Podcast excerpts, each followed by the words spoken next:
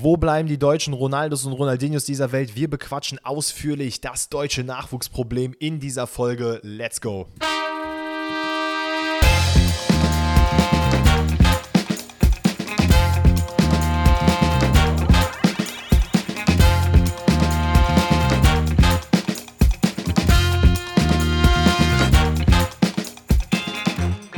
Grüezi alle miteinander, herzlich willkommen zu einer neuen Episode Pfosten rettet heute an einem Donnerstag, an dem wahrscheinlich jetzt jeder von euch aufschreit und sich fragt, hä, Danny, du bist doch im Urlaub, wie kannst du gerade aufnehmen?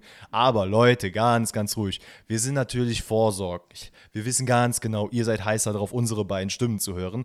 Und bevor wir euch jetzt hier äh, tatsächlich am Montag mit einem Gast äh, ja, beglücken ist vielleicht jetzt das falsche Wort. Begl ja, okay, dann nennen wir es beglücken. Äh, dachten wir uns, ach komm, wir widmen uns mal einer riesengroßen Frage, die ihr uns gestellt hattet. Ähm, wir hatten euch mal vor ein paar Wochen das Thema Nachwuchsproblem ans Herz gelegt. Euch gefragt, habt ihr Bock, dass wir mal ein bisschen mehr darüber reden? Wir hatten es, glaube ich, in einem QA als äh, separate Frage mal raussortiert und haben uns gedacht, ey, dann machen wir das jetzt einfach mal, wenn die Community danach schreit. Hier sitzen wir jetzt, hier nehmen wir jetzt auf, aber als allererstes, ganz normal, die allererste Frage, die immer ankommt, ist, Alex, was geht ab? Was geht, was geht? Mir geht es fantastisch. Ich habe auch auf jeden Fall Bock, jetzt über dieses Thema hier zu reden. Haben wir ja schon jetzt länger äh, drauf gewartet. Das kann man immer wieder die Nachfragen. Wann kommt denn die Nachwuchsfolge, die ihr ja angeteasert habt? Und hier ist sie. Danny wird sich jetzt wahrscheinlich äh, schön im Liegestuhl sonnen oder was auch immer er gerade am. Äh, wahrscheinlich eher weniger im Liegestuhl, ne? Wahrscheinlich bist du eher zu, auf Achse und guckst dir was an zu der Uhrzeit, wenn die Folge rauskommt und ihr sie wahrscheinlich hören werdet, also Donnerstagabends, werde ich wahrscheinlich gerade erst wach werden und mir rauspicken, welches Café ich als nächstes besuchen werde. Ja, das klingt aber, klingt aber auch nicht so schlecht, ja. Also liebe Grüße äh, in dein Urlaubsresort oder wo auch immer du da bist. Ich weiß gar nicht, hast gar nicht gesagt, wo du bist, ne? Bist im Hotel wahrscheinlich, ne? Nee, ich habe ein Airbnb gebucht. Ja, gut, das ist ja dasselbe fast dasselbe. ähm, ja, also liebe Grüße von uns natürlich dann äh, dorthin. Aber wir haben uns heute zusammengefunden, um ein bisschen über die deutsche Nachwuchspolitik und die deutschen Nachwuchsprobleme zu reden. Mir geht es aber, wie gesagt, sehr, sehr gut. Das Einzige, was ich habe, ist, mir tun meine Handgelenke so ein bisschen weh, weil ähm, wir haben ja einen Pizzaofen und der letzte Pizza-Backtermin ist nicht so gut gelaufen. Deswegen habe ich mir ein schönes Rezept rausgesucht und das jetzt nochmal neu versucht. Nur stand da drin, Teig kneten, 20 Minuten per Hand. Digga, also das ist nicht möglich. Das ist nicht möglich. Und ich habe nur die Hälfte gemacht. Sophie hat die andere Hälfte gemacht. Aber zehn Minuten da so rumzukneten, also habe ich jetzt Gefühl Handmuskelkater. Aber ja, das ist das also Einzige. Also Shoutout an alle Pizzabäcker dieser Welt. Junge, aber auch, oh gut, die haben ja safe dann diese riesen Teigmaschinen, oder? Wo du dann so 100 Gramm, äh, 100 Kilogramm Teig reinballern kannst und dann geht das so richtig durch. Hey, ist es nicht so, dass die, dass so wahre Pizzaläden oder Pizzerien, da, da, die müssen das so alles mit Hand machen, da muss noch ein Zehnagel mit rein, da muss noch ein bisschen Schweiß rein, damit die Pizza richtig geil schmeckt. Ich glaube, da gibt es gar nichts mit Maschinen. Ich, die, ich glaub, Dr. Oetkers dieser Welt, die machen das. Nee, ich glaube, der Teig, der Teig, der Vorteig quasi wird schon per Maschine gemacht und dann das, das richtige Pizza machen, das machst du per Hand. Du nimmst halt so ein Stück Teig und dann wirbelst du es so rum und dann dies, das und was weiß ich. Aber ich glaube, so der Vorteig schon. Keine Ahnung. Ist mir auch egal. Ich äh, habe es jetzt geschafft und hoffentlich gibt es dann morgen äh, eine nice Pizza. Aber da werde ich euch dann wahrscheinlich am Montag drüber berichten, wenn ich es nicht vergesse. Obwohl, das ist ja dann wieder in zwei Wochen. Also die zeitliche Achse ist hier komplett äh, zerstört. Ja, womit fangen wir denn an? Wir haben uns eine kleine Agenda aufgeschrieben, wonach wir uns entlanghangeln wollen, denn deutsche Nachwuchsproblematik. Das ist ein Riesenthema, Leute. Es hat viele, viele Stellschrauben, an denen man drehen könnte, vielleicht auch drehen muss. Und es läuft ja gerade absolut nicht gut. Wir wissen es, wir haben die letzten EMs und WMs alle miterlebt. Es läuft nicht. Es läuft nicht. Good one, es läuft nicht. Eigentlich wäre das prädestiniert für einen Folgentitel, ne? Eigentlich ist das sogar ein ziemlich guter Folgentitel. Ne? Wir ja, notieren uns den mal. Es läuft nicht. Ähm, Kinders, aber ja, wie, wie Alex schon meinte, es ist ein riesengroßes Thema und wir wollen uns so ein bisschen ähm, auf Nationalmannschaft auch beziehen. Wir haben es natürlich schon sehr, sehr oft angesprochen, werden die Nationalmannschaft aber vorerst so ein bisschen nach hinten schieben und mal so die allgemeine Nachwuchsproblematik ähm, aufmachen. Denn es gibt ja sehr, sehr viele Stimmen und das, ist, das Thema ist ja nicht auch erst seit gestern, sondern das ist ja jetzt schon seit Jahren, dass man das äh, sieht. Wir wollen euch so ein bisschen näher bringen, was ist denn überhaupt dieses Nachwuchsproblem? Wovon redet ihr da die ganze Zeit? Das klingt alles ganz nett und so, aber was ist denn überhaupt dieses ganze Thema? Da wollen wir euch so ein bisschen Einblicke geben, ähm, euch natürlich auch versuchen zu erklären, warum es diese Problematiken überhaupt gibt. Was dann so die Folgen davon sind, die wir ja tatsächlich heute auch sehen können. Ne? Also da werden wir gleich dann ein bisschen näher drauf eingehen. Und da machen wir auch den Schwung auf die Nationalmannschaft. So, worauf können wir uns einstellen in den nächsten Jahren? Wird es nochmal diesen Push Richtung EM geben? Werden die Leute sich freuen? Da werden wir nochmal ganz kurz einen Abschweif machen. Und am Ende ich meine, wir sind jetzt auch, wir sitzen jetzt hier, wir werden das jetzt durchsprechen, werden euch aber am Ende einen groben Lösungsansatz geben können, aber wenn wir euch einen perfekten Lösungsansatz äh, geben könnten, dann würden wir wahrscheinlich jetzt nicht im Podcast sitzen, sondern irgendwo beim DFB und äh, Hansi Flick sagen, wie er seine Mannschaft zu leiten hat. Von daher, bear with us, äh, wir versuchen euch da sehr knackig durchzuboxen. Ja, das kriegen wir aber auf jeden Fall hin, oder? Also, dass jetzt die Leute, dass die Leute wissen mittlerweile, dass wir jetzt nicht die Experten unter der Sonne sind, sondern wir versuchen uns immer Themenblöcke zurechtzulegen und die mundgerecht euch äh, zu präsentieren und dass wir auch selber dabei noch was lernen können, weil in der Recherche dafür habe ich auf jeden Fall die eine oder andere Sache äh, mitbekommen, die ich noch nicht wusste und das werden wir euch jetzt auf jeden Fall weitergeben. Aber ja, ich, klar, Lösungsansatz ist am Ende das Ziel, aber wenn es, wie gesagt, es ist so ein bisschen wie, wie kriegt man Weltfrieden hin so? Das geht halt einfach ja. nicht. Also es es funktioniert nicht. Den DF DFB einfach und das Nachwuchsproblem mit dem Weltfrieden vergleichen. Das ist sehr, sehr passend. Ja. Aber, Kinders, pass auf. Ähm, es ist jetzt schon Jahre her, seitdem so die letzten, und ich rede sogar noch in der Zeit vor Thomas Müller, die Bernd Schneiders dieser Welt, wirklich so die, die Leute, die Alex Vater teilweise geprägt haben, wo man gesagt hat, ey, das sind die Ronaldos, die Messis, das sind die, die Leute dieser Zeit. Die Loras. Das hat's in, das, genau die Loras, äh, das hat es die letzten Jahre nicht gegeben. Man kann sich zum Beispiel den Ballon d'Or angucken, da, ich glaube, der letzte Deutsche, der den gewonnen hat, war äh, Matthias Sammer, ich weiß gar nicht mehr, wann das war, 98, kann das sein? 97. 97, ach guck mal, wie gut ich bin. Ich wusste Oder, oder 96. Moment, jetzt muss ich mal kurz hier. Äh, nee, oh, 96 meine, klingt sogar noch besser. Nee, 97, weil ähm, äh, war da war Ronaldo. Es müsste 96 gewesen sein. Na gut, dann habt ihr es jetzt hier gehört. Ihr wisst es sowieso am Ende besser als wir. Aber ähm, da hat man schon so einen leichten Trend erkannt. So, hm, okay, wo geht es denn hin? Dann kamen noch mal einige Leute. Und wenn man sich jetzt so anschaut, ähm, wo denn die ganzen neuen Weltstars herkommen, da passiert nicht viel in Deutschland. Da heißt es dann die Mbappés, die Haalands, die Nkunkus und sonst was. Also Hotspot in der Regel England, Frankreich, Spanien, Portugal. So, es kommen immer wieder neue Länder auf, die ja scheinbar dieses Nachwuchsproblem sehr früh erkannt haben und gesehen haben, ey, irgendwie die Talente, die müssen wir auch langsam fördern. Und da hat Deutschland scheinbar ein sehr, sehr großes Problem. Es gab dann, äh, und da ist der erste Schweif Richtung WM, die WM 2014, die ja auch Deutschland dann gewonnen hat wo es dann aber eher über, ja, ich glaube, das Mannschaftsgefüge ging und weniger um, wir haben hier die krassesten Spieler der Welt, die uns hier jetzt alles zerbomben, sondern es war halt wirklich dieses, okay, wir sind so auch wie der DFB es genannt hat, in Anführungszeichen die Mannschaft, die das Turnier hier rockt und als Turniermannschaft deklariert wird, bliblablub. Aber es fehlt halt einfach an den Leuten, die nachkommen und wo dann auch die äh, Leute außerhalb von Deutschland draufschauen und sagen, wow, das ist ein riesengroßer Spieler, so das ist mein Vorbild für die, also so will ich auch irgendwann sein. Das fehlt einfach. Absolut, und du hast es ja gerade gesagt, so das letzte Turnier, was noch ganz gut lief, und da ging es ja nur über diesen Team Spirit, der ja auch abhandengekommen ist, darüber werden wir dann später noch ein bisschen mehr reden, war die WM 2014, danach kam halt die EM, die auch noch okay war. Ich glaube, da ist man im Halbfinale raus gegen Frankreich, soweit ich weiß.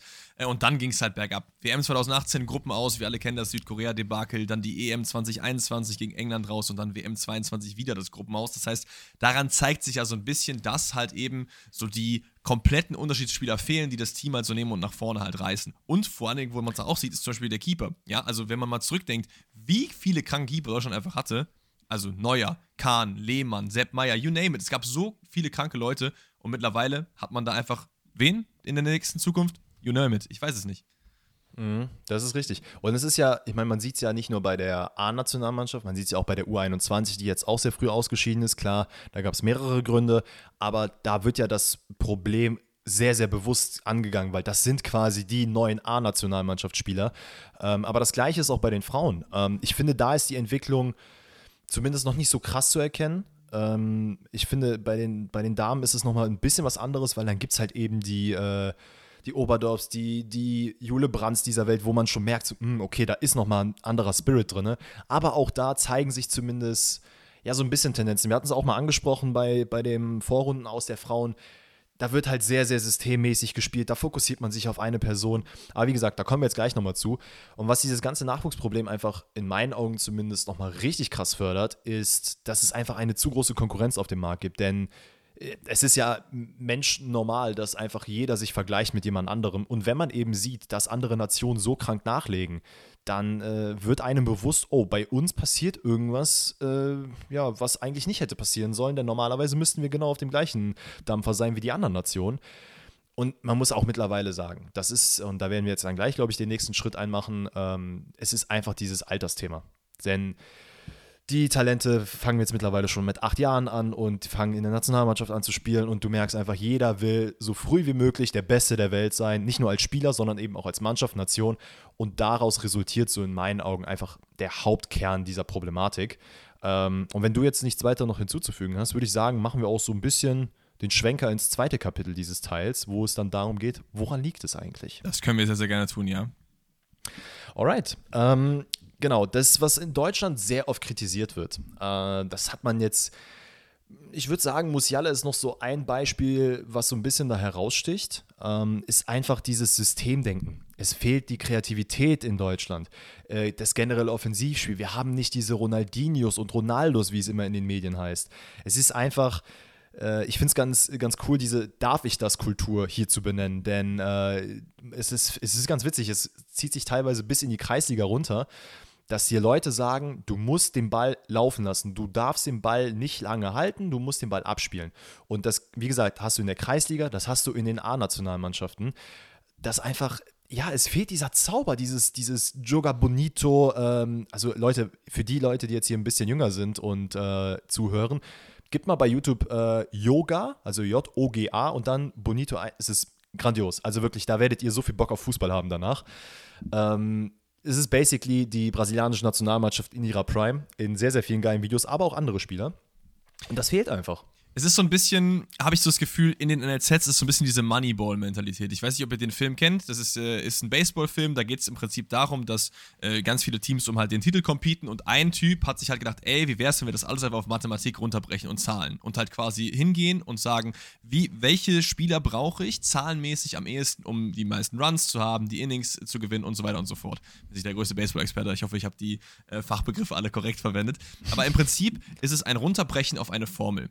Und und so habe ich das Gefühl, geht man in Deutschland halt auch ran in diese NLZ-Politik. Das heißt, neue Leute kommen in die NLZs rein und man sagt, okay, als erstes muss man den Spieler einbläuen. Du stehst da, du stehst da. Es wird Viererkette gespielt, du musst die Position halten, du musst, jeder, jeder muss passen können. Ne? Also Innenverteidiger äh, müssen auf jeden Fall auch im Spielaufbau am Start sein und da, da, ist schon das erste Problem bei Innenverteidigern, finde ich zum Beispiel, sollte man mehr auf Zweikampfhärte gehen und auch auf Kopfballpräzision, äh, Kopfballpräzision, Kopfball, Kopfballspiel und nicht so gucken, dass es nur Spielaufbau gibt, dass nicht alles zu verspielt, weil man braucht dann einfach die Leute auch, die einmal äh, diese Foulzeit eben ziehen, so zum Beispiel. Natürlich. Aber im Prinzip, wozu das halt führt, ist nämlich, dass du die Durchschnittsspieler in den NLZs dadurch durch das Systemdenken besser machst, aber die Überdurchschnittsspieler schlechter. Und deswegen hast du halt so einen Einheitsbrei dann irgendwann und die Kreativität halt fehlt. Ich finde, klar, du hast jetzt Musiala angesprochen. Es gibt vorne noch einen Florian Wirz, dem ich das auch noch zusprechen würde, der Absolut. auch äh, sehr viele kreative Lösungen findet, aber trotzdem, gerade auch im Mittelfeld und da so diese Sechser, Achter und so, diese eigentlich die Kreativzentren auch teilweise sind mit den Zehnern zusammen, da finde ich das teilweise sehr immanent, dass irgendwie man das Gefühl hat, diese, die, die neuen Nachkommen, sehr, sehr oft einfach sich an gewisse Regeln halten und in diesen Regeln halt dieses Spiel fortsetzen wollen. So. Ja, komplett. Also äh, ich glaube, es war mir mit Scholl, der auch vor ein paar Jahren, ich glaube, es war sogar 2017 so um den Dreh, hat er auch sehr, sehr lautstark kritisiert äh, und wortlaut, sie bekommen nicht mehr die richtigen Hinweise, wieso der Pass oder das Dribbling nicht genau funktioniert. Und im Endeffekt ging es darum, dass er auch gesagt hat, es geht nur noch um Struktur. Vorne und hinten, man kann 18 Systeme runterrattern und äh, rückwärts rülpsen, das ist alles gar kein Thema. Und das wird ja halt wirklich von vornherein eingetrichtert. Und wenn du als, ich meine, wie soll ich das am besten erklären? Wenn ich irgendwo, zum Beispiel tanzen. Mir wurde damals, ähm, als ich, also ich habe sehr viele Freunde, die äh, mit Tanzen angefangen haben, Hip-Hop und so weiter, da wurde mir von jemandem eingebläut, du musst halt, bevor du diese Art tanzen willst oder mögen willst, musst du erstmal das System dahinter verstehen. Du musst verstehen, woher das kommt, warum das passiert. Und das hat mir persönlich einfach die Freude am Tanzen an sich genommen. Und das kann man eigentlich eins zu eins auf den Fußball übertragen. Denn wenn ihr als 5-, 6-Jähriger, ähm, gerade als vermeintlich großes Talent in den Nachwuchsleistungszentren oder aber auch auf eurem Stützpunkt so krank gefördert werdet, dass es dann heißt, ey, du musst aber jetzt schon das und das können und das kommt auch noch hinzu, jede Position spielen, was auch in meinen Augen also wie gesagt, das ist jetzt die, die, Meinung eines Laien, aber ich finde persönlich das Quatsch. Du hast es gerade angesprochen, ein Innenverteidiger muss für mich jetzt nicht als Stürmer vorne den Abschluss suchen. Es gibt Leute, die diese Wanderung in ihrer Karriere durchmachen, so Niklas Süle zum Beispiel, ein äh, Piszczek, die wirklich alle Positionen dann schon mal durchgemacht haben. Aber wenn du ein prädestinierter Innenverteidiger bist, dann brauchst du für mich keine großen Dribblings anzusetzen, dann trainierst du den Zweikampf, dann musst du auch mal eine Grätsche machen. Ähm, aber auf der anderen Seite eben die Leute, die kreativ spielen, müssen halt auch einfach dieses Kreativspiel ausleben dürfen. Denn auch da werden wahrscheinlich viele von euch wissen, egal ob äh, Mann, Frau oder äh, was auch immer, wenn ihr in eurer Mannschaft anfangt mit dem Ball zu dribbeln, ich würde behaupten, 60, 70 Prozent, wenn nicht sogar mehr der Trainer, fangen an, richtig laut zu werden und wieso versuchst du zu dribbeln? Spiel den Ball doch raus. Und wenn ihr dann den Ball verliert, dann ihr werdet vom Trainer angeschissen oder von, von der Trainerin, dann gibt es Probleme, dann die Mannschaftskameraden oder Kameradinnen fangen an, euch anzumeckern und das dreht sich einfach im Kreis. Und was ich schön finde, und dann, das ist zumindest ein kleines positives Beispiel, äh, ich hatte ja schon vor ein paar Wochen erzählt, dass ich jetzt mal wieder beim Training hier war in meinem äh, Heimatverein. Du darfst mittlerweile dribbeln, sagst du, ja? Nein, nein, nein, es geht gar nicht um mich tatsächlich. Ähm, aber es ist einer aus der A-Jugend hochgekommen, der so ein bisschen Marcello-like ist, als Linksverteidiger. Und wir haben gegen eine Mannschaft gespielt, die, glaube ich, zwei Ligen über uns war. Ich meine, es wären zwei Ligen über uns gewesen, äh, was ja im Amateurfußball halt schon sehr, sehr krass ist. Und der hat sich einfach, also man hat ihn nicht angemerkt und er hat sich einfach getraut zu dribbeln als Linksverteidiger. Er ist an Spielern vorbeigezogen und es hat ihm so ein Selbstbewusstsein gegeben, dass er einfach also selbst wenn er den Ball nochmal verloren hat, dann war so, hm, schade, okay, aber dann laufe ich hinterher und hole mir den wieder, weil ich will wieder dribbeln. Und ja. das ist so das Kernproblem, glaube ich. Safe, du brauchst halt eher diese, diese positive Affirmation dazu. Ne? Wenn was nicht klappt, ist kein Problem, versuch's doch nochmal. Weil wenn du ins Dribbling gehst und dein Trainer sagt dir, weil er vielleicht so einen anderen strukturellen Plan hat, so, ey, mach das nicht oder schreit vielleicht sogar noch rum, dann machst du das vielleicht noch einmal und danach machst du es nicht mehr. Und das ist halt Freude auch ein, ein ganz, ganz großes Stichwort, gerade im sehr jungen Alter ihr wisst, wie Kinder sind, wie ich früher war. Ich habe was zweimal gemacht und hatte keinen Bock mehr, dann habe ich es gelassen so. Und wenn du halt diesen Kindern diese Freude halt nimmst, gerade im frühen Alter so, ich will gar nicht wissen, wie viele Jahrhunderttalente einfach verloren gegangen sind, weil die Leute oder die Kinder einfach im Alter von 7, 8, 9, 10 immer gesagt haben, ich habe Bock, was anderes zu machen, weil Fußball macht nicht so viel Spaß, weil ich muss ja immer äh, Sache XY machen so und ich muss mich, klar, versteht uns nicht falsch, ne? Wir wollen jetzt nicht, dass hier, äh, weiß ich nicht, Harakiri gespielt wird und jeder darf machen, was er will und lauft doch rum, wie die Bienen draußen rumfliegen. So, das ist nicht der Fall, sondern es muss auch eine gewisse Struktur geben. Du musst auch den Leuten was beibringen. Aber du musst halt auch die Talente fördern und vor allem diesen Freigeist, weil Fußball ist in Essenz halt nicht Struktur. Fußball ist in Essenz diese Top 2, 3 Prozent, diese 101, 2, 3 Prozent, die drüber gehen, weil wenn du zwei technisch sehr, sehr gute Mannschaften hast, die strukturell gut aufgestellt sind, dann gewinnt die Mannschaft, die den besseren Spark hat, die den, diese eine Idee hat, die mal die eine Flanke hat, das eine Dribbling, die gewinnt halt dann. Und wenn du das halt nicht förderst, in jungen Spielern, wirst du es auch später nicht bekommen bei alten Spielern. Äh, äh, genau das ist es. Und das ist eigentlich genau das, was ich meinte anfangs mit dieser Darf ich das Kultur. Dass du jedes Mal versuchst oder dass dir das eingetrichtert wird, wirklich dir selber die Frage zu stellen, okay, kann ich das jetzt machen? Gucke ich jetzt lieber zur Seite? Meckert der Trainer mich an? Meckert der mich nicht an? Und ich meine, Leute, das ist ja auch kein Geheimnis. Wenn man in Nationen guckt, wie eben Brasilien, Spanien, Portugal, wer auch immer, Frankreich, ähm, England genauso, die ganzen großen Stars, die ihr, die, die ihr kennt, die wir jetzt gerade haben, die sind halt alle gefühlt auf der Straße groß geworden. Das soll nicht heißen, dass jetzt jeder von euch äh, verpflichtet dazu ist, auf die Straße zu gehen oder Fußball zu kicken.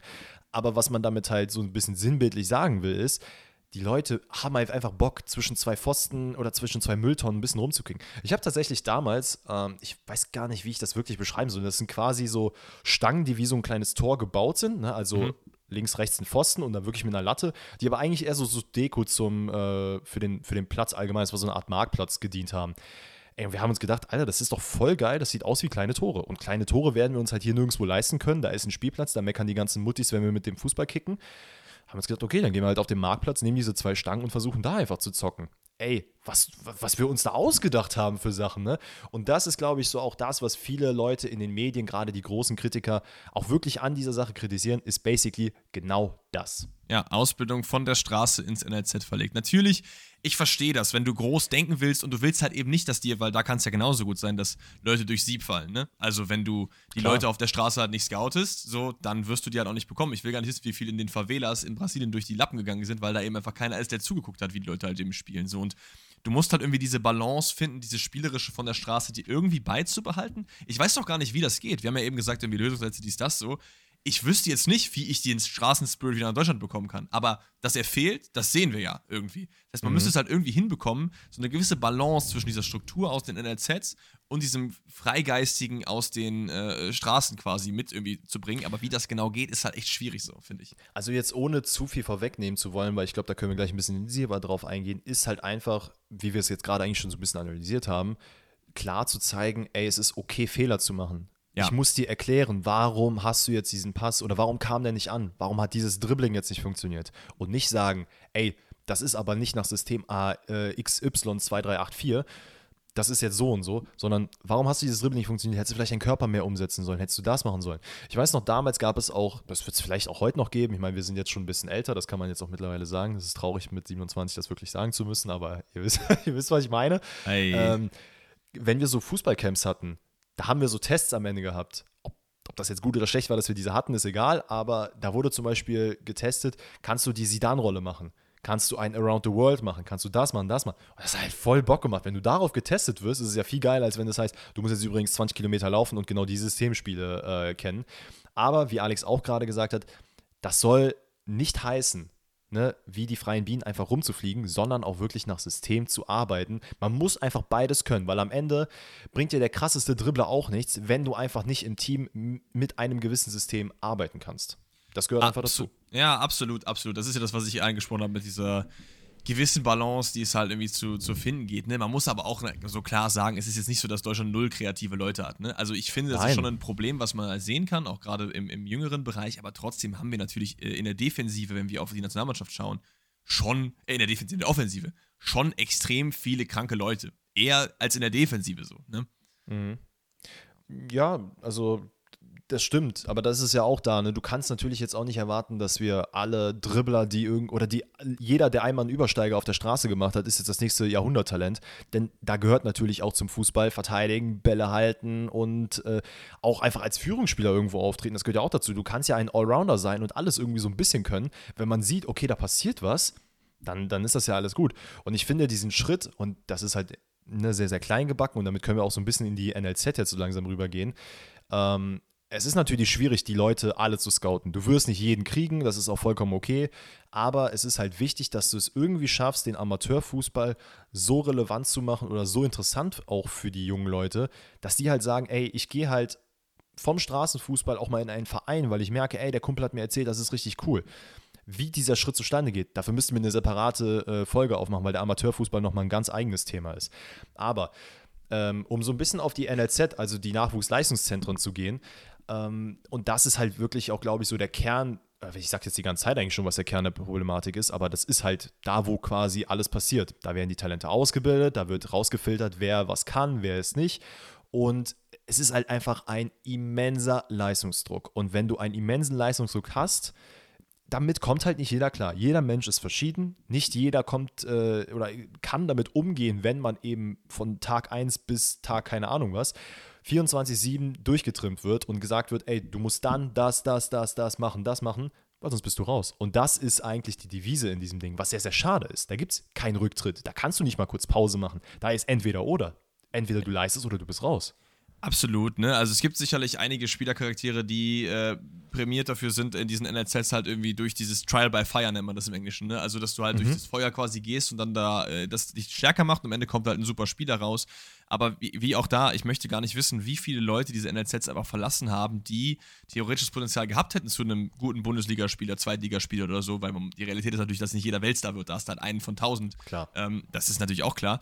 Aber da werden auch viele durchs Raster gefallen sein, eben wegen diesem Leistungsdruck. Und es gibt genug prominente Beispiele, die es halt erst sehr, sehr spät in den Profifußball geschafft haben. Jamie Vardy zum Beispiel hat, glaube ich, noch bis irgendwie 25 in der dritten, vierten Liga oder so gekickt. Miroslav Klose, kein Profispiel gesehen, bis er, glaube ich, 22, 23 war. Und das ist einer der besten deutschen Stürmer aller Zeiten so, ne? Also jetzt nicht so, dass man durch diese NLZ-Politik irgendwie das besser gemacht hätte, so, sondern dass es auch, glaube ich, viele, viele Leute gibt, die da irgendwie durchgefallen sind.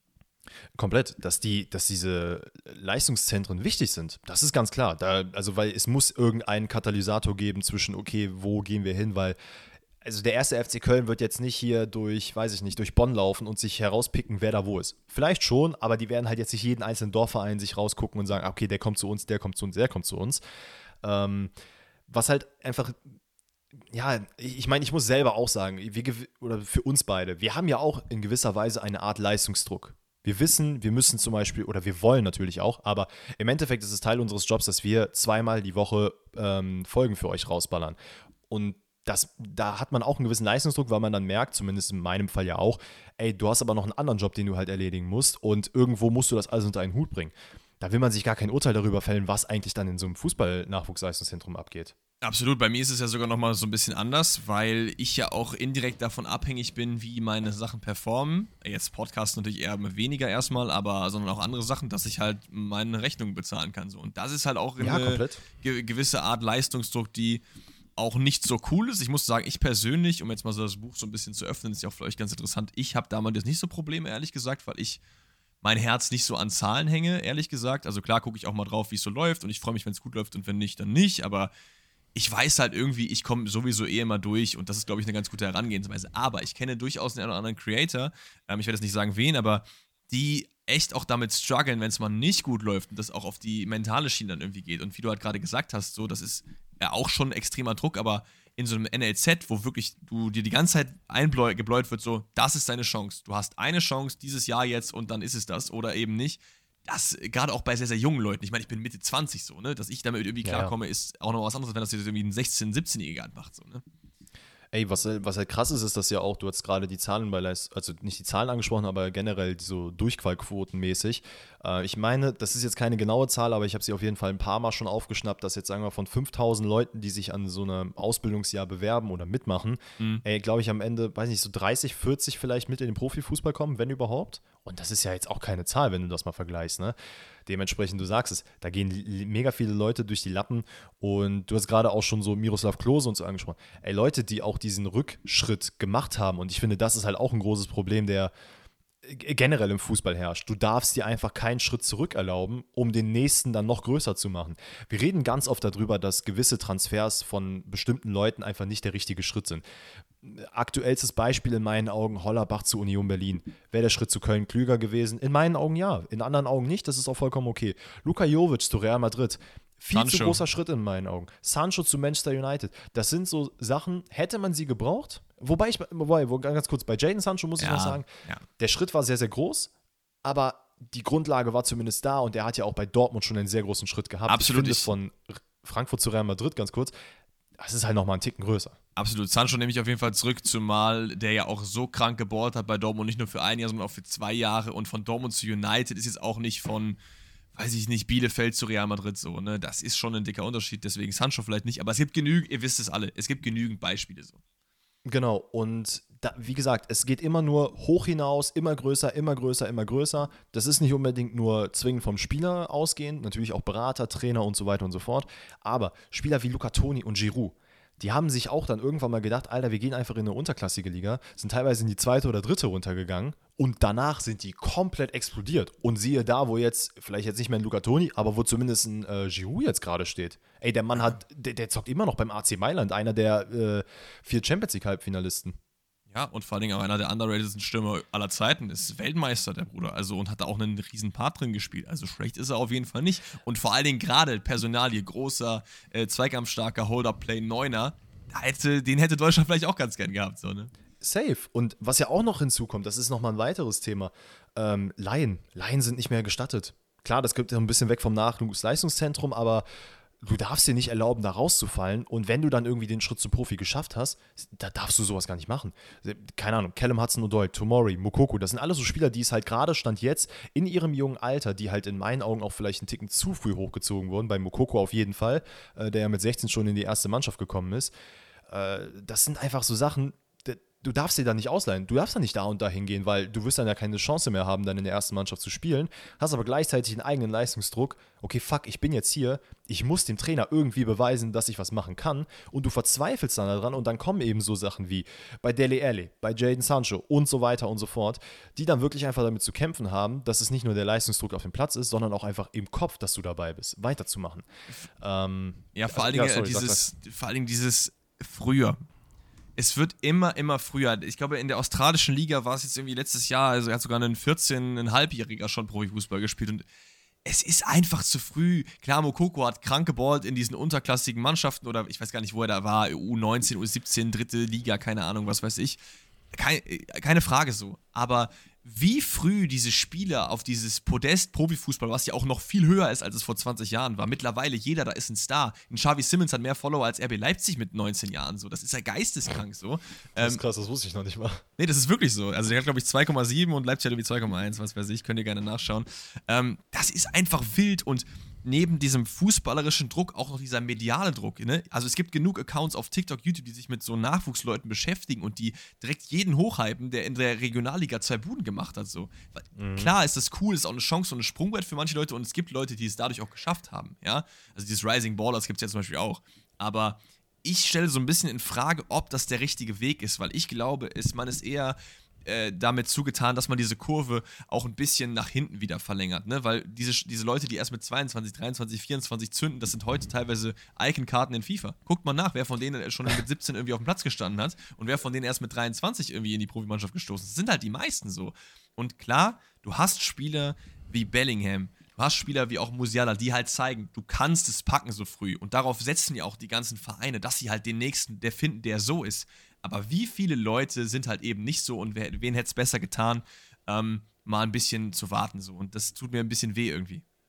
Ja, ey, ich kann das nachvollziehen. Ich finde, ich sehe es auch absolut genauso wie du. Einfach dieses immer wieder früher und schneller, das resultiert natürlich auch daraus, dass man als egal welche Mannschaft, egal ob es Nationalmannschaft ist oder generell Mannschaft, so früh wie möglich die krassesten Spieler holen will, weil, und das ist halt auch ein Fakt, der dazugehört, das große Geld irgendwo winkt. Also wenn jetzt der erste FC Köln nicht mit äh, Dennis Schmitz verlängert, in der, wenn er 14 ist, dann keine Ahnung, kommt vielleicht der FC Chelsea, kauft ihn weg und ich habe es gerade schon angesprochen, es gibt genügend Beispiele, wo es dann am Ende nicht gereicht hat, weil ja, eben dann solche Vereine wie FC Chelsea, PSG, die halt das große Geld haben, einfach sagen, komm zu uns, du hast ja damit gefühlt schon mit 16 äh, deinen Lebensunterhalt bezahlt für den Rest deines Lebens, musst dir keine Sorgen mehr machen, aber das Fußballerische geht halt komplett verloren. Und ähm, was halt auch noch hinzukommt, das fand ich ganz interessant, ich weiß gar nicht, wo ich es gesehen oder gelesen habe, ähm, oder gehört habe, ist ja auch egal, dass äh, zum Beispiel Rami Kedira auch gesagt hat, dass so äh, A-Nationalmannschaften auch so ein sehr, sehr großes Thema ist. Und da können wir vielleicht so einen kurzen Schwenk wieder darüber machen, dass A-Nationalmannschaften einfach nicht fürs Testen gedacht sind. Ist zwar ein schöner Grundgedanke, aber dafür ist die U21 da. Deswegen, es gibt ja viele Leute, die sich beschwert haben, warum hat Adeyemi, warum hat Mokoko, warum haben die nicht in der A-Mannschaft gespielt? Weil die halt keinen Einsatz bekommen. Und wenn sie Einsatzzeit bekommen wollen, dann halt in der darunterliegenden Mannschaft. Und, das äh, Problem äh, bei der. Ja. Nee, sag, sag, sag. Das Problem bei der Nationalmannschaft ist halt so ein bisschen, warum das jetzt so viele Leute sagen und warum es auch teilweise passiert, weil man aus der Jogi Löw-Ära kommt. Weil Jogi Löw eigentlich immer jemand war, er hatte halt seine Pappenheimer. Er hat halt seine zwei, mhm. drei Leute gehabt, die er gerne hat spielen sehen und die haben halt auch immer gespielt. So. Und dadurch, dass es in der WM 2018 dann nicht mehr so gut funktioniert, ist man dann halt da als Fan und auch als generell in Fußball Deutschland Beteiligter ähm, also ein bisschen umgeschwenkt, gesagt, ey, guck mal, wir müssen aufpassen, wir den Absprung nicht verpassen. Ich will nicht mehr mit Thomas Müller spielen, ich will nicht mehr mit Hummels spielen, ich will nicht mehr mit was weiß ich spielen und wir gehen zu diesen ganzen jungen Leuten. Dann hat Jogi Löw gesagt, okay, ich lade die alle aus und jetzt wollen wir alle wieder haben, weil es wieder nicht läuft. So. Also es ist ein ganz gutes Beispiel eigentlich, warum das eben nicht gut ist mit den Leuten, äh, das so zum Testen zu benutzen. Weil klar sind das gute Spieler, Adeyemi, äh, auch einen Mokoko, die können mal ein Unterschiedsspieler sein. So. Ich glaube, ich würde schon sagen, dass Adeyemi nochmal einen Schritt weiter ist als Yusufa Mokoko, mhm. ehrlich gesagt. Weil Adeyemi will ich schon gerne auch im EM-Kader sehen und Mokoko gucken wir mal, ehrlich gesagt. Ähm, ja. Aber es wäre, glaube ich, für die Nationalmannschaft deutlich besser gewesen, wenn man diese Leute sporadisch einsetzt und nicht immer Nations League, hier mal spielen wir fünf neue und hier mal vier neue so. Schau mal, es ist ja auch so, dir wird der, der, der Reiz auch mittlerweile genommen bei gewissen Sachen. Also, das gilt sowohl für Arm-Nationalmannschaften, aber auch generell für Vereine. Weil für viele Menschen ist es ja das Ziel, irgendwann mal bei einem gewissen Punkt anzukommen. Und für viele Leute ist es, dass sie sagen, ey, ich will unbedingt mal ein A-Nationalmannschaftsspiel machen. Ey, wenn ich mit 16 meine erste Chance bekomme, in der ersten Mannschaft zu zocken und danach mir denke, ja, ey, ich habe ja mein Ziel erreicht, wofür soll ich eigentlich jetzt noch hasseln, weil ich habe es ja geschafft so, ne? Also wofür? Jetzt kann ich auch irgendwo anders hingehen, wo ich das große Geld verdiene. Weiß ich nicht, ob das so klug ist, dann sowas auch zu machen. Genauso wie bei Mannschaften generell. Wenn ich bei Borussia Dortmund spiele, in der Jugend, ich habe alles mit durchgemacht. Ich will irgendwann mal vor der gelben Wand spielen in der ersten Mannschaft und ich kriege da die Chance mit 16, dann kann natürlich das Ziel weiterhin sein und das kann dich pushen, aber es kann auch genauso nach hinten losgehen, dass du dir dann sagst, ja, war ja ganz nett, das habe ich jetzt gemacht und jetzt? Ja, das, das kann natürlich sein. Ich finde es da sehr, sehr schwierig, mich in die Spiele einzusetzen, weil ich halt nie irgendwie in der Lage war, dass ich mir auch irgendwann diese Ziele auch mal gestellt habe. Ich wollte nie Profifußballer werden. Ich habe Fußball gespielt früher, weil ich dachte, das ist cool. So, das, selbst mhm. als kleines Kind dachte ich nicht, ich will Profifußballer werden. Das war irgendwie nie so mein Ding so. Aber natürlich kann das so sein, dass man dann irgendwie, wenn man diese Ziele, irgendwie diese, diese Früchte schon relativ früh quasi erntet, dass man dann irgendwie nicht mehr so dieses Ziel drauf, äh, äh, Ziel hat, darauf hinzuarbeiten. So. I don't know, das kann sehr, sehr gut sein. Aber ich finde, die Nationalmannschaft generell ist gerade an einem sehr, sehr schwierigen Platz, weil man sich so ein bisschen immer noch zwischen beiden Wegen entscheiden muss. Weil wir haben immer noch Spieler, die 30 plus sind, die absolute Weltklasse dabei sind. Toni Kroos, Thomas Müller eigentlich auch. Aber du willst ja irgendwie schon diesen neu eingeläuteten äh, Neuaufbau irgendwie in, in Fahrt bringen. Aber da ist dann halt wieder die, das Problem, dass halt die Nachwuchsleute, die nachkommen, teilweise nicht die Qualität halt haben, die das halt überhaupt schützen können. So. Und das ist eigentlich ein guter Punkt, an dem wir einen, in Anführungszeichen, Cut machen, weil dann gehen wir nämlich nochmal zurück zu Jugend. Wir hatten jetzt schon ein bisschen Ausschwenke auf Nationalmannschaft, weil wir ja. den immer wieder rauskitzeln, aber jetzt nochmal erklärt, warum vielleicht eigentlich von diesen Nachwuchsleuten gar keine mehr so richtig äh, nachkommen. Und da gibt es einen ganz äh, interessanten soziologischen Fall. Also das soll jetzt nicht zu studentenmäßig hier rüberkommen, aber ja. dieser Effekt, den es da gibt, der nennt sich äh, relativer Alterseffekt. Vielleicht der eine oder andere oder die eine oder andere haben es schon mal gehört. Ich will es aber trotzdem mal runterbrechen, denn tatsächlich auch Alex wusste nicht ganz genau, was ich damit meine, als ich ihm das vorab rübergeschickt habe. Ich habe ehrlich gesagt auch gedacht, das ist was ganz anderes und ich habe mir auch was dazu aufgeschrieben, aber es ist äh, gar nicht die Richtung, glaube ich. Das ist vollkommen okay. Also, äh, Kinders, es ist wie folgt. Wenn ihr irgendwo Fußball spielt, dann ist es ja in der Regel so, man ist 2000er Jahrgang, 2005er Jahrgang, 1996er Jahrgang, wie auch immer. Und egal wo man ist, oder zumindest wo man war, es gab gerade auch in den Nachwuchsleistungszentren immer dieses, okay, das ist Jahrgang so, das ist Jahrgang so und man spricht auch sehr viel von diesen Jahrgängen. Ähm, und faktisch gesehen ist es ja so, wenn ihr im Januar geboren seid, dann seid ihr ja genauso alt auf dem Papier wie jemand, der im Dezember geboren ist. So.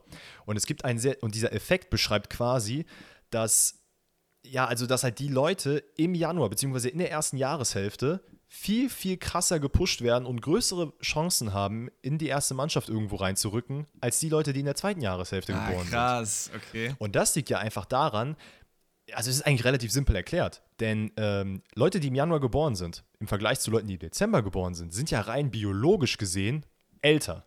Also die haben ja dann gefühlt schon ein Jahr, ein Jahr gelebt, auf dem Papier sind sie aber gleich alt. So, weil das mhm. ist dann einfach der 2000er Jahrgang. Und dadurch gibt es halt eben Nachteile. Und dieser relative Alterseffekt, der kann teilweise bis zu vier biologische Jahre unterscheiden. Das heißt, Leute, die eigentlich basically im Jahr 2000 geboren sind, nur halt am Anfang und am Ende, können biologisch gesehen vier Jahre Unterschied haben. Das heißt, dass für dann eben Jugendspieler, die äh, ja in diesem Jahrgang sind, die dann, wie gesagt, in der zweiten Jahreshälfte geboren sind, einfach unglaublich schwierig ist, diesen nächsten Sprung zu schaffen, weil wie, es wird halt komplett nach Zahlen geguckt, nach Leistung und so weiter und so fort. Und auch ähm, äh, wie heißt es, einfach vom Körperbau her. Viele werden, werden durchgerutscht. Marco Reus ist, glaube ich, so das berühmteste Beispiel dafür. Der Mann wurde damals bei Borussia Dortmund aussortiert, weil er zu schmächtig war, zu, zu schwach, keine physische Anforderungen genügt hat und so weiter und so fort. Und siehe da, der Mann ist jetzt eine absolute Clublegende er wurde halt aussortiert, eben aus diesen Gründen. Und es ist tatsächlich auch ein, also es ist ähm, statistisch belegt, dass dieser Effekt auch wirklich vorherrscht. Denn ich glaube, ich bin, ich bin mir gar nicht mehr sicher, in welchem Jahr es getestet wurde, aber die Nationalmannschaft hatte, glaube ich, bis zu 80 Prozent Leute, die zwischen Januar und Juli geboren sind und dann eben nur die restlichen 20, die in der zweiten Jahreshälfte geboren sind. Und durch diesen Effekt wird halt klar, wie viele Leute eigentlich durchs Raster fallen können. Das heißt, Danny ist nur nicht Profi geworden, weil er in der zweiten Jahreshälfte geboren ist. Das wollte ich ja damit sagen, ja. Genau das ist der Grund. Ich wollte es jetzt einfach mal klar machen, weil das geht mir jetzt schon seit Jahren auf den Keks und ich wollte es jetzt einfach hey. mal basically runterhauen. Nee, vielleicht nochmal kurz, warum es vier Jahre sind. Ähm, das liegt natürlich daran, dass wenn ich am 01.01.2000 geboren bin und Danny auch am 01.01.2000 geboren ist, gibt es natürlich auch Unterschiede. Danny kann einfach in seiner ja, Entwicklung bereits weiter sein als ich und das sind dann wahrscheinlich diese zwei Jahre oder so. Und wenn Danny aber dann noch am 01.01.2000 geboren ist und ich am 1.01. oder am äh, 12.12.2000 geboren bin, dann haben wir nochmal ein Jahr oben drauf. Das ist, das ist dieser Effekt, der das nochmal verstärkt. Deswegen halt diese vier Jahre, weil sich wahrscheinlich viele Leute jetzt gefragt haben, elf Jahre macht ja keinen Sinn, weil es ja nur ein Jahr ist. Aber daran liegt das, denke ich mal. Aber es ist ja auch ein Unterschied zwischen Bio, also generell, ne, biologisch ja, genau. und auf dem Papier sind halt einfach zwei verschiedene Paar Schuhe. Ich meine, alleine größentechnisch, wie, wie, wie alt, äh, wie groß warst du, als du, weiß nicht, zwölf warst? Weißt du das? Nee, ich war, ich weiß, ich war so groß wie ich jetzt bin, da war ich, glaube ich, 14, 15 oder so. Also ich, da ja, war ich auch schon fast zwei Meter so. Guck mal, und bei, das ist ja auch so, äh, Wachstumsschübe, die gibt es ja bei jedem, sind die unterschiedlich. Ey, ich habe an Masse erst zugelegt, da war ich, glaube ich, 16, 17, 18, wenn es hochkam, weil, also auch mal fernab von Training, aber erst Skinny da Danny, hat mein Körper sich wirklich, ja, wirklich. Also, wenn ich überlege, wie ich damals meinen Bauch einziehen konnte, das kriege ich jetzt auf jeden Fall nicht mehr hin, natürlich, ne? Aber, mhm. ähm, was halt ganz interessant ist, weil da sich jetzt natürlich auch viele fragen, hä, aber wenn das doch bekannt ist, warum ändert man nichts daran? Ja, DFB-Things, ne, das weiß man natürlich. Ähm, aber es gibt halt Länder, die das sehr, sehr früh erkannt haben. England ist, zum, ist es so, glaube ich, das Paradebeispiel, denn die haben sich jetzt festgelegt, ich glaube, Belgien ist auch dabei, dass man nämlich eben nicht nach diesem normalen Alter guckt, was auf dem Papier steht, sondern sagt, okay, was ist denn das biologische Alter eines Spielers? Und dass man dann eben solche Gruppen macht. Weil dadurch hast du dann die Möglichkeit, dass eben alle, weiß nicht, gleich groß, gleich klein, wie auch immer sind und einfach auf einem Level sind, sodass du wirklich rauspicken kannst, okay, er hat irgendwie nochmal einen Schritt weiter gemacht in der Entwicklung. Und in Deutschland mhm. ist es halt aktuell noch nicht so, dass man danach analysiert, sondern eben, ja, Jahrgänge XY. Und sobald du dann halt keine Leistung zeigst, ne, Druck wird sich sowieso gemacht und so weiter und so fort. Wir haben es jetzt gerade schon ein bisschen äh, ausführlicher angesprochen. Ja, dann hast du halt das Problem, dass es nichts gibt, ne? Und dann, dann kommst du halt nicht weiter und dann fliegst du eben raus. Und dann die Chance, wieder reinzukommen, ist, ist so geistesgestört hoch, weil du bist ja schon einmal rausgefallen und es gibt ja eine Akte von dir. Und dann über einen anderen Weg irgendwie in den Profiverein zu kommen, das ist schier unmöglich. Ja, weil dann bist du dann irgendwann in der Liga 5, 6, 7 unterwegs, wo auch nicht so viele Leute dann gescoutet sind. Da musst du schon dann irgendwie Stürmer sein und 30 Tore in 10 Spielen machen, dass dann nochmal jemand kommt und sagt, ey, der ist vielleicht gar nicht so schlecht so. Ja, genau das. Und wenn du dir nochmal so Beispiele anguckst, die dann halt eben neben Marco Reus auch noch, äh, sagen wir mal in Anführungszeichen, durch dieses Raster durchgefallen sind, die aber dann im Endeffekt Weltstars geworden sind. Harry Kane, Arsenal-Jugend. Der Grund, weswegen er rausgeschmissen wurde, er war zu klein. So, siehe da, du hast jetzt einen 1,90 Meter Hühn, der bei Bayern spielt und äh, fast der Torschütze, der äh, also ganz Englands geworden ist, der Premier League, Lewandowski. Gut, bei ihm war es eine Verletzung, aber wurde auch aussortiert. Da war irgendwie so, ah ja, körperlich, dem trauen wir das nicht zu und direkt abgeschrieben. Ribery, der wurde mit 13 äh, war er zwar gut am Ball und alle fanden ihn toll, aber er war zu klein und deswegen dachte man sich, ach ja, komm, der hat sich noch eine Disziplinlosigkeit erreicht. Ja gut, dann hat er gar keine Chance mehr, Profi zu werden. Ja, vor allen Dingen, was ich bei sowas halt nicht verstehe, ist halt zu klein. Das ist doch überhaupt gar nicht schlimm. Also wenn du jetzt Innenverteidiger bist und nichts anderes kannst und da bist du halt 1,60 oder so, ja, dann von mir aus so. Aber als Flügelspieler, Lorenzo Insigne, Digga, der war 1,63, der hat komplett rumgeballt so. Also ich verstehe nicht, warum das überhaupt ein Argument ist, ehrlich gesagt. Ja, deswegen sage ich halt, und das ist das Problem durch diesen Alterseffekt, den du hast, weil wenn du dir dann denkst, okay, du hast aber einen Spieler, der, weiß ich nicht, nenn ihn Bibery, du hast Bibery und Ribery und du stellst sie nebeneinander und du siehst, dass Bibery aber viel, viel krasser ist schon, obwohl sie beide im gleichen Alter sind, ja, dann pickst du den halt den raus. Der, der ist ja. ja viel zu klein, so was will der denn da groß reißen? Der müsste eigentlich schon viel weiter sein. Und das sind eben diese Problematiken. Ähm, wie gesagt, Drogba wollte ich gerade noch ansprechen, der Mann ist erst mit 25 entdeckt worden. Ja. Also. Und er ja, hat eine FIFA-Eigenkarte, ich hab's dir eben gesagt. genau das. Wie schlecht und, kann er sein? Und das Ganze, ich meine, das ist halt so ein großes Problem, da können wir auch gleich ein bisschen, vielleicht ein bisschen drauf eingehen, was denn jetzt gerade schon geändert wurde oder was man hätte ändern sollen. Ähm, aber alles in allem, es ist einfach natürlich auch irgendwo ein Faktor der Trainer und der Berater. Also Berater im, End, im Endschritt, aber auch die Trainer, die geschult werden müssen daraufhin, dass man sagt, okay, der ist irgendwie, der muss einzeln gefördert werden. In dem Sinne, dass man wirklich nochmal ein geschultes Auge auf ihn hat. Werden die Trainer denn richtig dafür ausgebildet? Auch im Amateurfußball. Gibt es irgendwelche ja, Förderprogramme, weswegen überhaupt Amateurtrainer vielleicht nicht vom einen in den anderen Verein wechseln, weil da irgendwie, weiß ich nicht, das ist näher zur Arbeit oder da gibt es 20 Euro mehr oder eine, keine Ahnung, Rewe-Einkaufskarte, sondern dass man vom DFB vielleicht schafft, ey, hier gibt es äh, Förderprogramme, jeder Trainer im Amateurbereich bekommt das und das Geld und dadurch kriegt man eventuell auch wieder geschultere Trainer rein.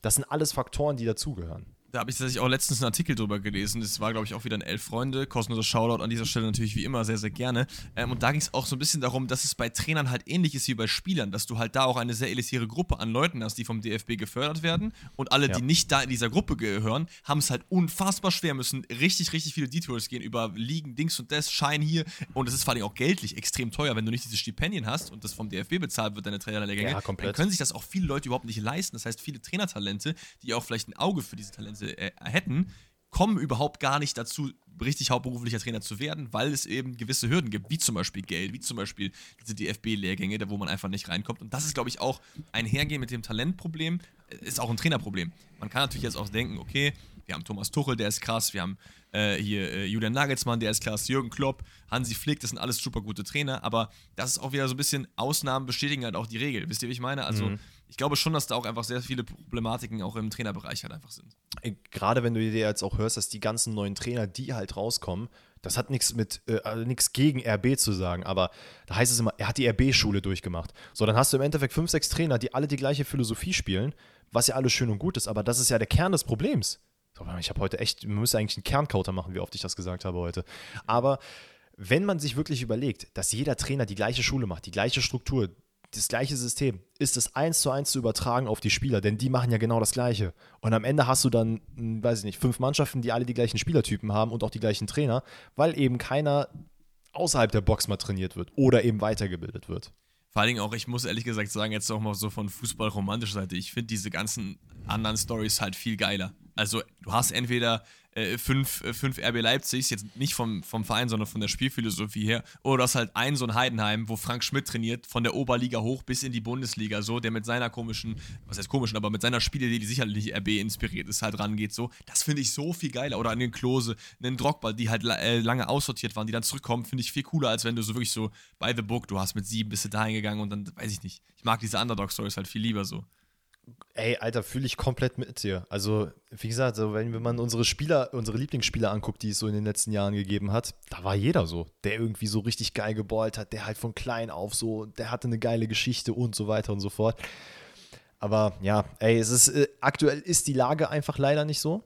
Ähm, tatsächlich der aktuelle Stand der Dinge ist halt, und das ist so ein bisschen eine Folge durch das Ganze, Zumal, dass du halt Spieler viel zu früh kaufst, dass du einen Endrick aus, ich weiß nicht, aus Brasilien holst für 60 Millionen, dass du äh, teilweise Nationalmannschaften äh, mit sehr, sehr jungen Spielern, da spielt er mal in England, dann spielt er mal in Frankreich, dann spielt er mal in Polen und ey, das vermischt sich alles so. Das ist wirklich geistesgestört, wenn man da über die Summen redet, die teilweise jetzt für minderjährige Spieler auch einfach ausgegeben werden.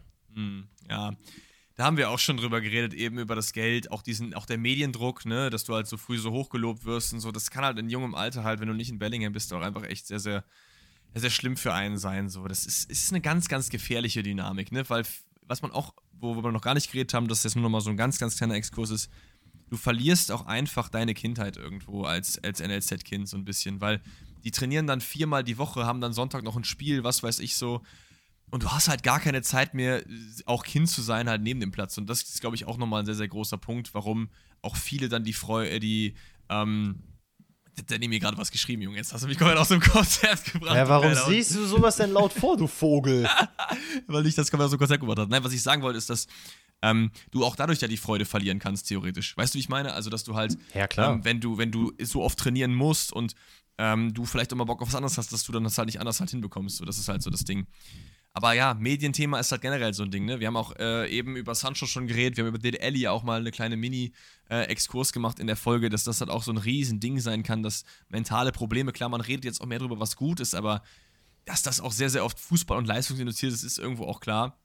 Und vielleicht kriegt man das auch irgendwie dahin, weil das wäre mir ganz wichtig, dass man halt irgendwie ich weiß nicht, ob das jetzt direkt mit Talenten irgendwie hilft, aber dass man irgendwie bei den NLZs halt nicht einen Psychologen für 50 Kinder hat, weil das ist halt leider oft so. Es gab so eine NLZ-Doku, wo über die Bayern NLZs und Nürnberg war, glaube ich, auch dabei, Dortmund meine ich auch, ähm, geredet wurde, dass die halt da einen Psychologen haben für halt, weiß nicht wie viele Mannschaften. So, das mhm. kann halt nicht sein. Du musst halt mit den Kindern oder Jugendlichen auch halt reden, dass du halt guckst, dass die irgendwie auch adäquat irgendwie äh, für die gekehrt wird, so damit du halt nicht diese Fälle hast, dass du halt komplett leer und verzweifelt bist irgendwann, weil einfach du dich alleine fühlst, oder nicht? Ja, äh, komplett. Wenn du überlegst, dass du einfach als, wenn du wirklich von, weiß nicht, vom Kindesalter an anfängst in einem Verein zu spielen, dann äh, ist es halt einfach krass, wenn du überlegst, da gibt es Spieler XY, der fängt mit 5 an und der ist, bis er halt, keine Ahnung, Marco Reus mäßig jetzt schon 32, 33, 34 ist, immer in diesem Verein unterwegs. Mhm. Digga, also da wirst du ja auch irgendwann kirre und da musst du auch einfach mal ein bisschen outside of the box reden und Sachen auch machen und dir muss das auch erlaubt sein es kann nicht sein, dass du dann, wenn du mal Freizeit hast, dann zockst du nur FIFA und mehr darfst du nicht machen oder musst halt, äh, weiß ich nicht, irgendwas Fußballrelevantes machen. Es ist auch vollkommen okay, wenn du dann eben mal sagst, ey, ich gehe jetzt Golf spielen, à la Garrett Bale. Einfach mal auch was anderes zu machen. Und wie gesagt, Medien sind da ein sehr, sehr großer Faktor, weil egal, was du außerhalb einer Norm machst, du hast direkt jemanden, auf, äh, der dich auf dem Kieker hat, der dann anfängt, über dich zu schreiben, der dich pusht oder nee, nee, der dich eben nicht pusht, der dich eher in den Medien pusht und dann, wo es dann heißt, ja, guck mal, was das für ein, äh, in Anführungszeichen, Profispieler ist. Das ist ja Quatsch. Also sowas darf ja eigentlich gar nicht der Fall sein. Absolut. So, Danny. Jetzt haben wir die EM in Deutschland nächstes Jahr. Das heißt, wir haben ja. jetzt nicht krass viel Zeit, was Neues zu machen. Aber wir wollen ja schon irgendwie jetzt hier aus dieser Folge so ein bisschen rausgehen, wo wir sagen, okay, diese Stellschrauben würden wir gerne so ein bisschen verändern, weil wir wollen wieder eine, ein WM 2006 Feeling. Das wird es wahrscheinlich nicht geben, da müssen wir uns auch nicht, äh, für uns sowieso nicht, weil das natürlich unsere Zeit war so, aber ich glaube schon, dass im Land was entfacht werden kann und da kommt es natürlich auch langfristig auf Talent an, dass man das auch halten kann, so, aber ich glaube schon, dass einiges möglich ist. Wir haben jetzt sehr, sehr viel Negatives gesagt. Ne? Deutschland hat Probleme, dies, das, Nachwuchs und so weiter und so fort. Aber es ist auch nicht alles schlecht. Also wir reden jetzt nicht davon, dass Deutschland jetzt irgendwann Weltranglisten 100. ist und man gar keine äh, Sachen mehr irgendwie machen kann, sondern es ist eher Meckern auf hohem Niveau. Natürlich, die letzten Turniere waren halt nicht gut, aber ich glaube, da geht schon noch einiges. Was können wir denn jetzt machen? Und das, da kommen jetzt die ganzen Sachen, über die wir geredet haben dass es besser wird. Dass wir nicht in fünf Jahren in Pfosten rettet Folge 554 sitzen und sagen, warum äh, das alles nicht geklappt hat. Was können wir da machen? Also, äh, sehr wichtige Faktoren, die auch tatsächlich der DFB jetzt gerade so losgestoßen hat, weil offensichtlich hat man äh, gewusst, dass wir uns darauf vorbereiten. Man hat sich die Cookies angeguckt und gesehen, oh Kacke, Alter, Alex und Dennis gucken das Thema nach, da müssten wir jetzt ganz schnell was ändern. Äh, denn ich glaube, es ist gar nicht so lange her, vor der Aufnahme. Also ja, ist auch egal. Es ist auf jeden Fall nicht so lange her, dass so geändert wurde. Und zwar, dass so Abstiege in die U17 oder U19 aufgrund von Leistung, das darf nicht mehr passieren. Vollkommen richtig. Absolut der Fall, sollte nicht passieren, weil das ist für jemanden so ein kranker Dämpfer. Sowas. Das ist genauso ein Quatsch, wie wenn eure Lehrer euch sagen, ey, ich gebe dir die, die 4 plus statt die 3 minus, um dich zu motivieren. nee, ist, ist halt absolut ey, kein Motivationsschub. Wie oft ähm, das passiert da, ist. Da, das ist ein sehr wichtiger Faktor und ich würde behaupten, auch mit der größte eben diesen, ähm, ja, diesen Alterseffekt, den ich beschrieben habe. Cancel den. Mach nach biologischem Alter, arbeite danach. Ähm, was auch der DFB jetzt geändert hat, ist, dass man keine Tore mehr zählt, zwischen, ich glaube im Alter zwischen fünf und elf Jahren, also sehr, sehr jung noch. Ähm, da mag man von halten, was man will. Grundsätzlich natürlich ein, eine Förderung dahingehend, dass die Leute einfach oder dass die Kinder Bock haben, Fußball zu spielen, weil sie dann einfach nur spielen, ohne Zahlen äh, um sich herum zu haben. Wo ich allerdings auch wieder einwerfen muss, irgendwo muss es ja immer noch Fußball sein. Und der Fußball, der gehört halt einfach ein Tor und das Zählen und das Gewinnen dazu. Das darf aber nicht zu überkrank hochgehangen werden. Und ich glaube, das ist dann, das ist dann etwas, das wird jetzt sich in den fünf, nächsten fünf Jahren enden oder äh, ändern. Aber das ist zumindest langfristig auf jeden Fall etwas, was man aufbauen könnte. Und für mich der akuteste Faktor, den man ändern kann, ist eben, dass man einfach, ich will jetzt nicht sagen, Hansi Flick rausschmeißt, aber dass man zumindest da jemanden sitzen hat, der ihm ins Ohr flüstert und sagt, ey, es ist auch okay, wenn Musiala jetzt durchdrückt. Es ist auch mal okay, wenn ein, weiß nicht, Christian Günther auf der linken Seite komplett durchbricht oder ein Sanema aus der zweiten Reihe abzieht und sich nicht dadurch das Tiki-Taka darum spielt. Ich muss auch ganz ehrlich sagen, und da können wir jetzt, also ich würde da überall zustimmen, aber auch nochmal so ganz kurzen Schwenk auf die Nationalmannschaft generell machen. Ich finde, Hansi Flick ist vom Fachlichen ein extrem guter Trainer, das müssen wir nicht drüber reden. Er hat bei den Bayern alles gewonnen, was geht. Legendäre Saison, mhm. blablabla. Ähm, aber ich finde vom Charakter her nicht so passend zur Nationalmannschaft. Ich hätte da lieber jemanden sitzen, der vor allen Dingen auch Bock auf Medien hat, so ein bisschen. Also jetzt nicht, klar, du hast nicht Bock in jedes Interview zu gehen, aber ich glaube, was, und da sind wir auch in, bei der Euphorie so ein bisschen, das wird auf jeden Fall nicht der Euphorie beitragen, wenn Hansi Flick da steht und sagt so, ja, mh, ja, gutes Spiel haben wir gemacht, mh, ja, schönen Tag noch. So, der Mann will einfach keine Interviews geben. Und das ist auch voll, voll fair, weil er auch viel Schelte bekommen hat bei Bayern und so und da natürlich sehr im Fokus stand. Aber du brauchst trotzdem jemanden, der so ein bisschen die Gelegenheit beim Schopfepark, der so ein bisschen so ein, so ein Klopp, so ein Baumgart-Feuer in sich hat. Weißt du, wie ich meine? Damit kann man mhm. auch die Fans dann wieder ein bisschen mehr mitreißen. Deswegen wären das so zwei vom Charakter her, die ich da eher sehen würde. Oder du musst halt aber auch so ein, so einen Tuchel haben, finde ich, der dann wiederum die andere ist, der halt dagegen feuert. Der sagt halt nicht, ja, der hat wirklich gelangweilt, der haut halt voll in die Kerbe so. Was auch eine gute Idee sein kann, nicht unbedingt muss, deswegen würde ich, glaube ich, eher mit so einem, so einem Kloppo gehen, aber für mich ist Hansi Flick dahingehend halt nicht gut, wenn es jetzt auf Euphorie hingeht. So fachlich, keine Frage, ist ein guter Trainer, aber vielleicht auch ein bisschen zu sehr auf der Bayern-Leaning, weißt du, wie ich meine? Was ja auch kreativmäßig, wo wir auch wieder drüber reden könnten, so, ja, warum immer diese riesen Bayern-Blöcke, vielleicht auch mal ein paar andere, ich weiß nicht.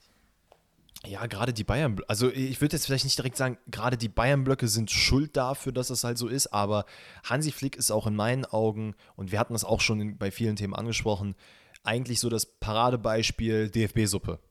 So, du mhm. hast den einen ausgetauscht mit dem anderen und sagst, ey, hier guck mal, äh, Rudi Völler ist jetzt der neue Chef hier und Joachim Watzke auch und Joachim Löw ist gar nicht mehr hier, sondern Hansi Flick, der jetzt die ganze Zeit sein Co-Trainer war. Guck mal, was wir krasses geändert haben. Ähm, ich glaube, es braucht einfach dahingehend in gewisser Weise andere Impulse. Es kann von mir aus mit den gleichen Personen stattfinden, aber es müssen einfach mehr Freiheiten gegeben sein. Man muss sich einfach von einem gewissen System zumindest halb lösen können. Man muss es muss erlaubt sein, dass du eben nicht immer den Zielspieler im Sturm suchst. Das ist gerade in der äh, Damen-Nationalmannschaft sehr oft der Fall mit Pop gewesen. Immer nur auf Poppy und fertig. Und das Gleiche siehst du halt auch, äh, finde ich, in der äh, Männernationalmannschaft. Alles auf Fülle oder wer auch immer da vorne ist. Wir brauchen einen Neuner. Es muss immer nur den Neuner geben und es darf nichts anderes geben, weil wir dürfen nicht aus der zweiten Reihe schießen. Gib den Leuten Freiheiten. Gib einen Wirtz, gib einem Musiala die Chance, vorne wirklich kreativ zu spielen. Lass hinten Menschen wie Emre Can oder auch von mir aus einen Goretzka spielen, die einfach äh, eine Macht sind, die dann sagen, ey, Macht da vorne, was ihr wollt, weil egal, wenn was falsch läuft, wir fangen das hier hinten ab. Und das hast du ja in so vielen Nationalmannschaften auch, den, also hast du ja auch solche Fälle. Also, wenn ich mir überlege, so ein Cafu in der Innenverteidigung und so ein oder in der Verteidigung und so ein Ronaldinho, der da vorne rumdümpelt, also, come on, so, das ist ja eigentlich perfekt miteinander. Hat, hat ganz gut funktioniert, ja. Also, ah, ich glaube, ich glaube tatsächlich, dass die nächsten Turniere, die jetzt kommen werden, die, die kommende EM und die WM wieder besser werden, weil wenn man ganz, ganz ehrlich ist, schlechter geht es ja auch einfach nicht. Also das, das, das, das, das, das Tropfen äh, ins Fass, was es dann zu Überlaufen bringt, wäre halt, dass man sich nicht qualifiziert. Das wäre wirklich wild. Aber das geht ja bei der EM nicht, weil die ja in Deutschland selber stattfindet ich bin auf jeden Fall gespannt. Ich glaube, langfristig wird äh, Hansi Flick dann nicht mehr Trainer sein. Aber es kommen auch wieder bessere Zeiten. Es wird auf jeden Fall einige hellere Köpfe geben, als auch als wir beide, die sich irgendwann hoffentlich mal da oben durchsetzen und wir nicht wieder Oliver Bierhoff und, und Co. da am Start haben. Joachim Watzke, der auch schon mittlerweile 78 Jahre alt ist, was weiß ich. Wie wär's mal mit einem Jungen? Wie wär's mal mit einem Jungen? Soll Nagelsmann noch das machen? Soll er doch die DFB aufbauen? Vielleicht kann er das ja, keine Ahnung. Ach, was also, weiß Das, das, das wäre richtig wild. Ey, aber was halt, und da müssen wir auch fairerweise sagen, ne, das ist alles jetzt schönes Wunschdenken, was wir uns hier ausgemalt haben und wie sich das alles verändern kann. Aber Leute, es, man sieht es gerade an diesen ganzen Saudis-Geschichten. Es wird einfach zu viel Geld in den Fußball gepumpt und der Druck, immer das Krasseste, das Neueste, das Beste zu werden, der wird halt so krank ansteigen gerade. Also es ist wirklich kerzengerade geht die Kurve nach oben. Und da einen Dämpfer reinzufinden und wirklich besinnlich zu sagen, ey, wir versuchen darauf mal zu verzichten. Wir gucken da jetzt mal nicht drauf. Wir nehmen jetzt diese drei, äh, äh, diese drei Turniere, die wir verkackt haben, und versuchen dann wirklich jetzt in den nächsten, weiß ich nicht, in den nächsten zehn Jahren wieder mal bei einem Turnier im Finale zu stehen. Sprich das so aus, dann ist das vollkommen okay. Wenn du mir jetzt Absolut. aber sagst, du willst im Finale stehen und fliegst jedes Mal in der Vorrunde raus, ja Bruder, da musst du irgendwo deine Sachen machen. Also Heidenheim wird ja auch nicht sagen, die wären jetzt dieses Jahr Champions League-Sieger. Ja, und vielleicht als kleines Schlusswort, die Verantwortung endet nicht bei den Verantwortlichen des DFB und auch nicht beim Nationaltrainer und auch nicht bei den Spielern, sondern auch bei dir, bei mir und bei allen Zuhörern des Podcasts, dass man sich auch einfach mal auf sich selber besinnt und überlegt, okay, ist es jetzt wirklich sinnvoll, mit der kompletten Kritik-Axt da reinzuhauen? Oder überlege ich mal, gehe mal einen Schritt zurück und guck mal, ist der Spieler vielleicht 18 Jahre alt? Äh, welche ist die Situation, die ich gerade betrachte, sodass man auch sich da so ein bisschen rausnimmt? Weil immer meckern und das können die Deutschen halt sehr, sehr, sehr gut, hilft halt auch nicht für die Zukunft. Das ist einfach so. Das ist komplett richtig. Und wenn ihr wirklich was faktisch tun wollt, also dass ihr wirklich merkt, so, okay, ich habe was Geiles gemacht. Ey, wenn ihr in eurem Jugendverein noch zockt oder generell in einem Verein zockt, dann sagt einfach mal einen jüngeren Mitspieler, ey, das hast du gut hör gemacht. Mal, Pfosten mal, rettet. hör, mal, hör mal, Pfosten rettet. Das solltet, solltet ihr sowieso jedem Menschen sagen, den ihr kennt. Aber euch mal wirklich einen Spieler zur Seite holt, gerade wenn ihr was älter seid und sagt, ey, das ist, ich, ich stehe jetzt über meinem Ego, ich sage, ich bin jetzt in dem und dem Alter, ich weiß, da kommt jetzt die A-Mannschaft oder die neue A-Mannschaft hoch, packt euch jemand zur Seite, sagt, ey, hier, nimm doch mal die und die Tipps an, aber bleib so, wie du bist, versuch zu pushen. Ohne Spaß, ne? Und das ist so ein, ein persönliches Ding. Wenn ich mit den A-Jugendspielern teilweise rede, ich bin ja jetzt auch kein, äh, keine Ahnung, ich bin kein Mats Hummels, der jetzt die krasseste Erfahrung überhaupt hat. Aber ich habe gestern festgestellt, gerade was so Mentalität angeht, haben halt viele Jungs äh, bei mir natürlich, die 18 oder teilweise noch jünger sind, richtig Probleme auf dem, auf dem Platz zu stehen und halt die Brust rauszumachen und zu spielen. Und wenn ihr euch die mal rauspickt, ey, das hast du gut gemacht, mach den Kopf hoch, spiel weiter, mach das so und so. Leute, ihr wisst gar nicht, was ihr damit bewegen könnt. Macht das bei den Mädels, macht das bei den Jungs, macht das bei wem auch immer ihr das macht. Von mir aus pusht euren Hund, aber versucht euch gegenseitig mal zu pushen und nicht immer nur zu kritisieren und euer Ego an ja, die erste Stelle zu setzen. Ja, Mann, vor allen Dingen macht es auch überall im Leben. Weil ihr wisst es doch selber, die Komplimente, die euch eure Mutter gibt, die sind alle super, aber die Komplimente, die von Leuten kommen, die vielleicht nicht mit euch so krass verbandelt sind, weil du wirst ja nicht mit dem A-Jugendspieler oder mit dem Typ auf der Straße, der ein schönes äh, äh Hemd anhat, wirst du ja nicht krass sein. So. weißt du, wie oft ich das gerne mache, wenn mir jemand entgegenkommt und der hat ein cooles Trikot, dann sage ich, ey, Bro, nices Trikot. Und wie oft ich dann mhm. so ein schönes Lächeln einfach bekomme, so diese kleinen Gesten, sind einfach mega nice und deswegen ist es, glaube ich, ein ganz gutes Schlusswort. Und wenn ein bisschen mehr Liebe in der Welt ist, dann gibt es auch mehr Liebe bei der Nationalmannschaft. Und dann gibt es auch vielleicht mal mehr Liebe äh, in Richtung Pokale. You never know. Aber bis dahin, Aber, ja. Wir müssen ganz natürlich sagen, speaking of Liebe, ihr müsst natürlich weiterhin Liebe dalassen, so wie ihr es bisher macht. Yes. So, ey, Leute, wir bedanken uns jedes Mal, auch für dieses Mal bedanken wir euch natürlich für diese ganze volle Liebe, die wir hier bekommen. Ähm, Shoutout an euch alle, Shoutout, dass ihr so fleißig überall mitmacht und uns gegenseitig äh, oder euch gegenseitig pusht und uns pusht. Also wirklich, es ist ein rieses Pushen hier. Ähm, und damit würde ich sagen, pushen wir uns hier so langsam raus. Den Übergang wollte ich unbedingt machen, weil ich das Wort heute so oft erwähnt habe. ähm, genau, und dann würde ich sagen, lasst weiterhin Liebe da. Wir hören uns am Nee, nicht am Montag. Ihr hört Alex am Montag und unseren Special Guest. Yes, sir. Und den Montag, glaube ich, in zwei Wochen. Auf jeden Fall hören wir uns bald sehr, sehr wieder. Also verzeiht mir äh, nochmal, dass ich nicht dabei sein kann. Aber bald werden wir wieder vereint sein und dann geht's richtig ab, Kinders. Yes, dann ist Danny wieder back mit Rätseln und mit Bundesliga-Rückblick. Und da haben wir jetzt auch schon die ersten zwei hinter uns. Ich, das jetzt, wir sind jetzt noch vor der Bundesliga. Jetzt am Wochenende geht's los. Ich habe übertrieben Bock. Also bis dahin, Leute, haut rein und bleibt so, wie ihr seid. Ciao, ciao. Tschüssel.